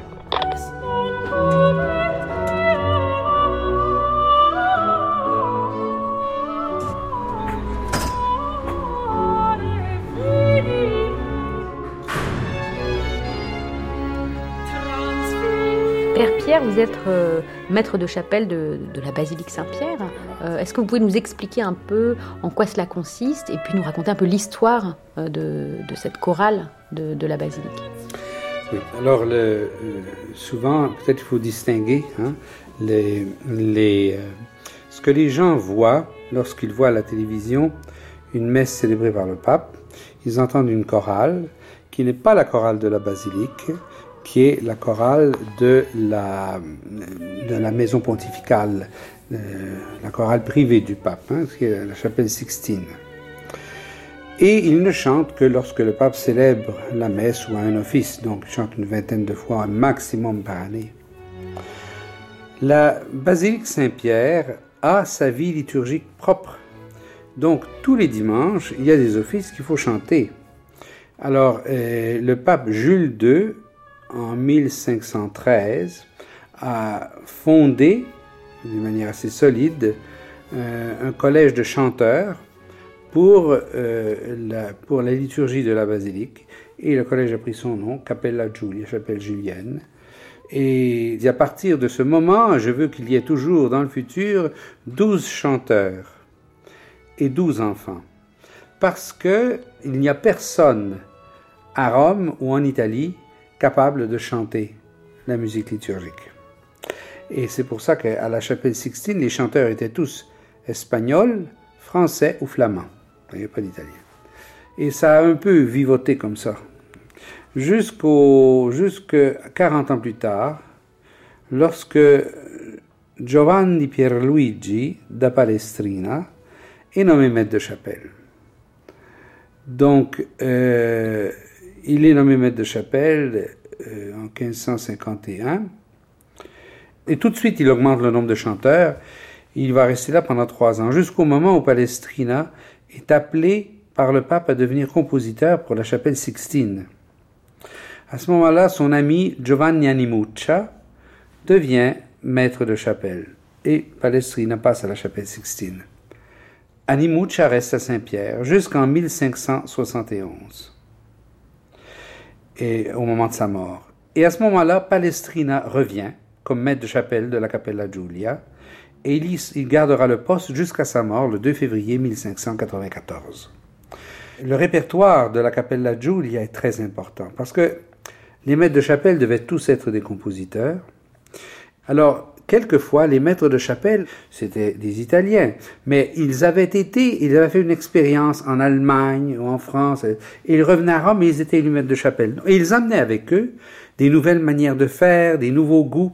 Et alors, en étudiant le répertoire de la Capella Giulia, que nous avons aux archives, vous avez une espèce de euh, guide complet, toute une histoire de la musique sacrée que vous ne trouvez pas à la chapelle Sixtine, parce que c'était beaucoup plus rigide comme plus récemment, on a même on a trouvé qu'on a quatre messes euh, du compositeur de musique de film italien Nino Rota, qui a écrit quatre messes pour son ami qui était maître de chapelle. Et Une chose aussi importante, euh, qui est donc au début, il y avait des enfants et des voix d'hommes. Hmm. Mais les enfants n'étaient pas suffisants et comme on faisait dans les cours princières euh, en toute Europe, on, a, on appelait aussi des castrati à chanter. Et et lorsque euh, ça n'a plus été possible, hein, au début du XXe siècle, ils ont été le dernier mort euh, à ce temps-là, alors on a tout de suite remplacé ces castrati par des falsettoni, donc des hommes qui chantaient avec une voix de fausset, hein, mais assez puissant, falsettoni. Et lorsque ceux-ci ont été interdits, en, je, pas, vers les 1950 à peu près, 1950-60, alors on est retourné à avoir des enfants. Tout ça pour garder toujours la vérité artistique, hein, la, couleur que la, la Giulia, c'est une voix qui chante avec des voix aiguës et des voix graves.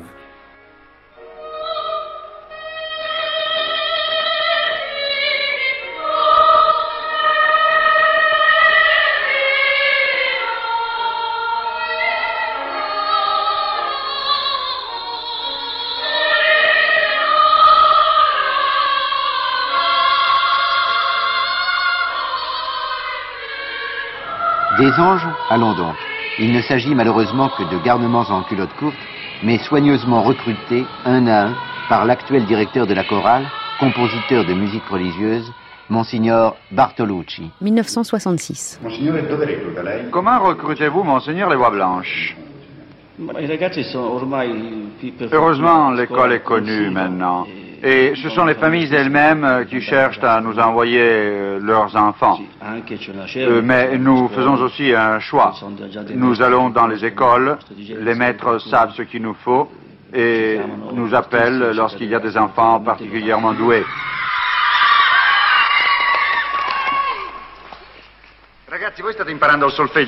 Vous apprenez le solfège à la chapelle Sixtine, n'est-ce pas?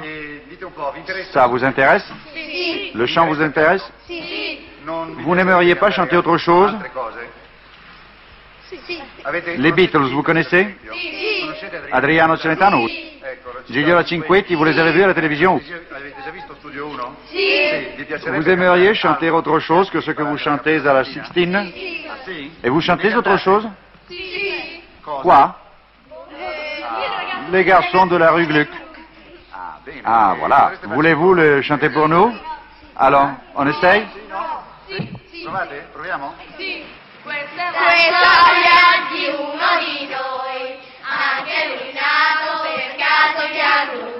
In una casa fuori città, gente tranquilla che lavorava là dove c'era l'erba, ora c'è una città. De Animuccia, nous avons six messes qui ont été conservées. Animuccia n'était pas très riche. Donc, il, euh, il n'a fait publier qu'un seul volume de ces, de messes. Père Pierre-Paul. Mais il a beaucoup, beaucoup, beaucoup écrit. Tellement écrit, et la musique était tellement belle, que les chanoines, motu proprio, c'est-à-dire sans que ce leur soit demandé, ont décidé de lui donner une augmentation de salaire pour la quantité et la qualité de sa musique liturgique. Mais comme je vous l'ai dit, il n'avait fait publier qu'un le premier volume des messes. Et tout le reste, motets, psaumes, hymnes, tout ça est en manuscrit dans les, nos archives. Et un jour, euh, un, un, archiviste, les goûts liturgiques étaient changés, il voyait tout ce, toutes ces piles de papier là. Alors il a vendu ça à un marchand de fromage près de la basilique. Et alors c'est ainsi que la magnifique musique de Animuchet et finir pour emballer des fromages. La même chose est arrivée pour les compositions. On croyait que, on sait que Domenico Scarlatti a été maître de chapelle de 1515 à 1719. Et c'est étonnant qu'on n'a presque rien de lui. Et on avait beaucoup de choses, on a plus d'une centaine de titres, mais elles ont fait la même fin. Donc elles sont aussi été vendues. Elles ont aussi... En fait, c'est des petits détails. Euh, et vous pouvez peut-être nous, nous, expliquer pourquoi ce lien entre la musique et, euh, et, la liturgie et la religion est si fort? Pourquoi est-ce que c'est si important? Pourquoi est-ce qu'il y a eu tellement... Voilà, comment peut-être... Euh... Ben, un peu tous les arts. Il hein. n'y a, a, pas que la musique. Même si la musique est quand même un peu spéciale. Vous voyez, moi je dis que c'est un des un des aspects de l'Église qui est, qui est un peu oublié. Hein. L'Église, elle a toujours utilisé les artistes pour décorer ses temples, non, les églises, pour, pour écrire sa musique. Pour, il y a une alliance de, séculaire qui a été faite. Et les, les papes, les évêques, enfin les communautés ecclésiales ont, ont dépensé beaucoup d'argent pour faire ça. Et et ça, c'était une beauté qui était gratuite. Hein, les gens, autrefois, n'avaient pas grand-chose. Hein. Les gens, euh, dans les siècles, on n'avait ni télévision, ni radio, ni... Et souvent, le seul endroit où on, pouvait être en contact avec de la beauté, et de la beauté gratuite, c'était à l'église. Et la, la, liturgie ne va pas sans musique. C'est-à-dire que, euh, euh, depuis toujours, presque, c'est lié. Ah oui. Et ça, ça nous vient probablement de la synagogue. Euh, où les textes sacrés n'étaient pas récités, ils étaient chantés. On chante sur une corde de récitation, donc c'est un récitatif orné, et puis qui s'est tranquillement développé pour aller vers la polyphonie et les œuvres plus, plus récentes. Mais même les dialogues entre le prêtre et ou l'évêque et les fidèles, tous les dialogues normalement sont chantés. Euh, moi, je dis que pour moi, les offices les plus beaux que nous avons sont ceux de la Semaine Sainte. Ce sont des offices que nous chantons qui durent plus de deux heures. Nous les chantons dans la basilique, mais dans la chapelle des chanoines. Donc c'est une chapelle qui était pas beaucoup de monde peut entrer. Et de toute façon, c'est pas beaucoup fréquenté. Donc les chanoines sont là et toute la capelle La Giulia est là au centre. Et en fait, ce sont ce qu'on appelait autrefois l'office des ténèbres. Et tout ça est chanté en chant grégorien et on chante sans micro, donc euh, avec une acoustique exceptionnelle. Et on prend le temps, donc on n'est pas pressé. alors, c'est vraiment, c'est vraiment, ce sont vraiment de beaux offices. La, la procession part de la sacristie et on sort par une porte de côté dans l'atrium de la basilique, hein, devant la basilique. Alors on chante déjà au filier de filier, un chant processionnel. Et lorsque le cardinal arrive devant la porte, on ouvre les grandes portes de bronze de la basilique qui est vide. Et là, le cardinal entre et avec l'eau de la nuit, l'eau bénite de la nuit pascale, alors il asperge la, basilique. Et alors là, on chante Regina Celi letare, hein, Reine du ciel, réjouis-toi, ton fils est ressuscité. C'est comme si on allait lui annoncer que son fils est ressuscité. Euh, à la procession du Magnificat, les chanoines et le cardinal descendent à la tombe de Pierre pour encenser euh, les reliques de Saint-Pierre. Et puis ils retournent. Donc ce, sont de très beaux offices, vraiment. C'est extraordinaire. Alors qu'on chante, on a l'impression de s'élever. C'est vraiment incroyable, même physiquement. Hein.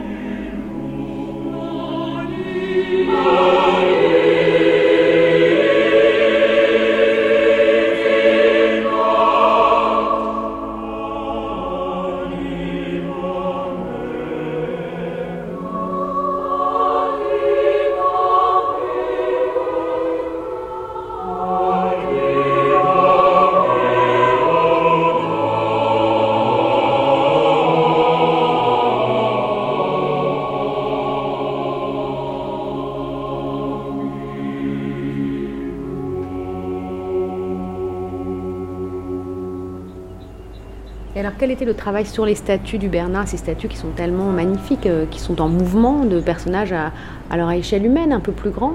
Beaucoup plus grands.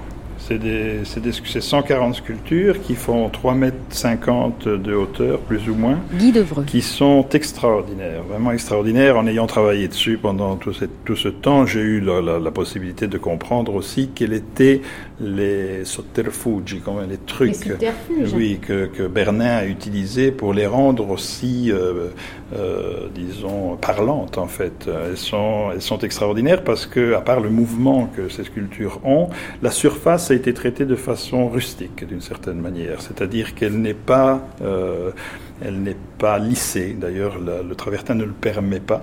Et donc, il a fait exprès de rendre la surface rugueuse. Ainsi faisant, quand on les regarde de loin, elles, elles vibrent un peu dans la lumière euh, du ciel et ça les rend très, euh, très vivantes, en fait. Et ça, c'est quand même assez extraordinaire. Et là, on voit, il y a un caractère euh, scénographique du Bernin qui joue un rôle important et qui a fait en sorte qu'une colonnade aussi imposante pouvait être extrêmement lourde pour les personnes qui étaient en dessous. Et au contraire, c'est vraiment pas ça que ça donne ça donne un aspect extrêmement euh, euh, agréable, euh, de, les fameux bras, non, les bras de l'Église qui envoûtent les gens qu'elle qui, accueille, et c'est vraiment le résultat que ça donne. Quoi. Ça, c'est quand même assez extraordinaire. Alors peut-être, pour finir, vous pouvez nous dire, Guy Devreux, peut-être les œuvres que vous préférez, celles qui vous ont le plus touché, ce que vous avez le plus aimé restaurer? Oh, le Bernin, c'est ma chapelle Sistine, en fait, notre chapelle Sistine. En fait, pour euh, entrer dans le travail, il a fallu l'étudier, il a fallu entrer dans la mentalité de l'artiste lui-même, qui est en fait un scénographe extraordinaire, et euh, un travail d'équipe il y avait les ingénieurs qui en fait avaient la part plus compliquée, plus difficile dans, la, dans le travail parce que c'est eux en fait qui ont la responsabilité du fait que rien ne tombe sur les gens qui passent en dessous et que rien ne s'écroule après la restauration. Donc eux, ils avaient tendance à être extrêmement interventionnistes et nous, nous faisions exactement le contraire. Justement, je vous ai dit que pour nous, moins on travaille, moins on fait et plus on risque et moins on risque de faire des dégâts. Et donc euh, la discussion était très, très, disons, euh, forte entre, entre, par exemple, euh, ingénieurs et restaurateurs. Alors, pour vous faire un exemple, les ingénieurs auraient voulu mettre des adhésifs époxy pour consolider toutes ces sculptures, mettre des barres en acier à droite et à gauche pour consolider ces sculptures. Et en fait, nous, on s'est battu pour leur faire comprendre que pour nous, chaque sculpture en soi était une œuvre d'art et que nous voulions les traiter exactement comme si on les avait transportés dans un laboratoire de restauration comme celui où nous nous trouvons maintenant. Et on a réussi. Quel était le rôle des historiens d'art sur ce type de, chantier de restauration? Ben, euh, par exemple, euh, la, la, chose la plus classique que les historiens de l'art essayent de comprendre, c'est sur, si sur la surface il y avait de la couleur. Alors, c'est difficile à imaginer, mais en fait, il y en avait. Il n'y avait pas de la couleur, il y avait du blanc. En fait, euh, surtout au début, on a trouvé, grâce aux historiens de l'art qui ont fait des recherches d'archives, on a trouvé que euh, Alexandre VII n'était pas tout à fait d'accord avec le résultat que les parements en travertin donnaient au point de vue esthétique. Pourquoi? Parce que le travertin, même euh, Bernin, on a trouvé des écrits qui, le disent, n'était pas de bonne qualité. Le premier travertin qu'il avait reçu n'était pas de bonne qualité, donc il avait énormément d'alvéolisation riche d'argile et donc qui n'était pas blanche comme le reste. Alors qu'est-ce qu'il dit Alexandre VII Il dit bon, euh, c'est fini, euh, j'appelle le peintre et il va donner un coup de blanc sur tout. Et nous avons retrouvé le coup de blanc en question. Mais bon, moi j'ai eu différents moments de ma vie professionnelle qui ont été importants sur le point de vue des émotions. Et une des plus grandes émotions, je l'ai eue dans la Sistine. Toujours étant que j'étais pas à ce moment-là restaurateur euh, au Vatican, mais j'étais en visite avec d'autres restaurateurs euh, sur le chantier. Et là, vraiment, on a eu tous euh, un moment d'émotion extraordinaire. Et pourquoi? Parce que on faisait partie d'un cours international de perfectionnement en restauration de, peinture murale et on nous a invités à monter sur l'échafaudage. Et alors, euh, tout le monde sait, euh, dans le domaine de la restauration et de, de l'art, que quand un peintre réalise une peinture qui est loin des yeux de la personne qui la regarde, il utilise des pinceaux plus gros, parce qu'en fait, il n'y a aucune raison d'aller fignoler des détails si tu sais que les gens le regardent de loin. Un peu comme les scénographes dans les, dans les théâtres, ils font des choses un peu grossières, mais en fait, de loin, ça rend très bien. Alors c'est ça qu'on s'attendait. On dit on monte à 21 mètres de hauteur, on va voir Michel-Ange, on s'attend qu'il utilise, qu'il ait utilisé des pinceaux euh, assez gros et en faisant quelque chose d'intéressant, mais qui a disons, cet euh, effet-là. Non, c'est pas ça qu'on a trouvé. On est arrivé sur la surface de, de la fresque de Michel-Ange et tout était parfaitement fignolé. C'était comme s'il avait eu l'intention de nous le montrer de très près. Et ça, c'est impressionnant.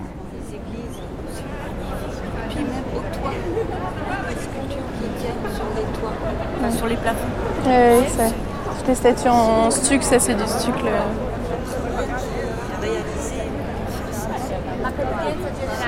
Voilà, sinon sur la place, qu'est-ce qu'on peut dire? Alors vous voyez aussi donc toutes ces, toutes ces colonnades. Donc ça c'est, c'est magnifique, oui, c'est le pape Alexandre VII qui a demandé ça au Bernin. Maëlys Godmel. Alors vous voyez qu'il y a plusieurs allées dans ces colonnades, c'est-à-dire qu'il y en a une grande où les carrosses pouvaient circuler et il y en a une de chaque côté qui sert pour les, pour les piétons qui puissent passer aussi à cet endroit-là. Donc vous retrouvez sur les colonnades les, armes du, pape Alexandre VII, donc vous voyez son nom écrit en dessous. Et ces armes, c'est-à-dire que c'est des petits monticules surmontés d'une étoile. parce que c'est une famille qui vient de, Toscane, la famille des Kidji. Et au-dessus de toutes ces colonnades, qui sont en, travertin, vous voyez euh, différentes statues, donc il y a 140 statues, et euh, qui représentent la plupart des saints qu'on retrouve sur le calendrier. Donc il y a notamment des papes, des martyrs. Euh. Voilà, et puis au-dessus de, au-dessus de la façade, vous voyez aussi donc, des statues toujours en travertin. Le Christ bénissant que vous voyez au centre, et voilà, à côté de lui, il y a Saint Jean-Baptiste et les apôtres euh, autour. Je me demandais, euh, les, statues en haut, il n'y a que des hommes ou il y a des saintes aussi Non, il y a des saintes aussi. Il y a des saintes Il y a des saintes aussi. Oui, oui, oui. Là, il y a, des... il y a Sainte Thérèse, oui. Euh, là, on en voit plusieurs. On en voit au moins deux. Ah ouais, d'accord. Oui, oui, c'est vrai. C'est magnifique. Et elles font donc 3 mètres. 3 mètres de haut Voilà. Et puis en fait, d'ici, on, voit beaucoup les expressions des, personnages. Et en fait, si on s'approchait vraiment de très près, c'est assez, euh, on va dire, grossier. Enfin, j'emploie un terme un peu euh, fort, mais euh, pour, que voilà, qu'on retrouve vraiment toutes les expressions de loin. Parce que le but, c'était de les voir sur la place. C'est extraordinaire d'avoir oui. sculpté ça et ça tient, ça tient bien debout pendant qu'on est devant les, colonels là que vous voyez, euh, donc là vous pouvez bien en dissocier euh, une ligne de quatre colonnades différentes, quatre colonnes. Et en fait, quand vous êtes quand vous êtes euh, donc juste attendez ici est-ce qu'on en voit? En fait à l'endroit des là où vous voyez toutes les chaises mhm. donc entre l'obélisque et la fontaine il y a un rond où on peut se mettre et quand on regarde d'un seul côté, donc c'est-à-dire d'un seul côté de la place, on voit qu'une colonne à chaque fois en perspective. Euh, donc là aussi, c'est tout le génie euh, du Bernin. Et de l'autre côté, c'est pareil, de l'autre côté de l'obélisque, on voit à chaque fois qu'une colonne. Euh, voilà, il y avait tout un travail de, perspective, etc. On n'en voit qu'une en même temps. Là, ça a, été, ça a été restauré il y a quelques années, donc le travertin est très, clair ressort vraiment sur, euh, sur la place. C'est vraiment comme deux grands bras qui accueillent les pèlerins pour montrer aussi que l'église était euh, accueillante, ouverte.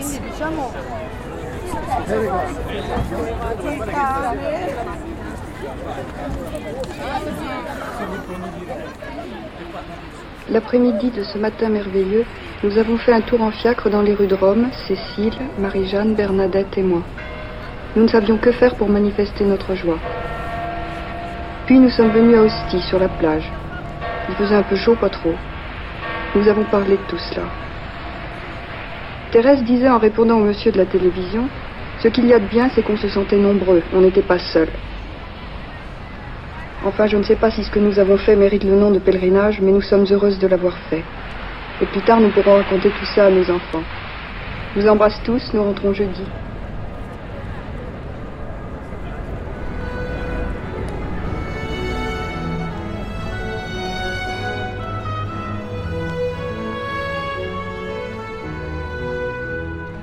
Merci à Giovanni Carreri, Guy Devreux, Nicole Forti, Maëlys Godmel, Paolo Liverani, le père Laurent Mazas, Antonio Paolucci, le père Pierre Paul et Monseigneur Stefano Sancherico.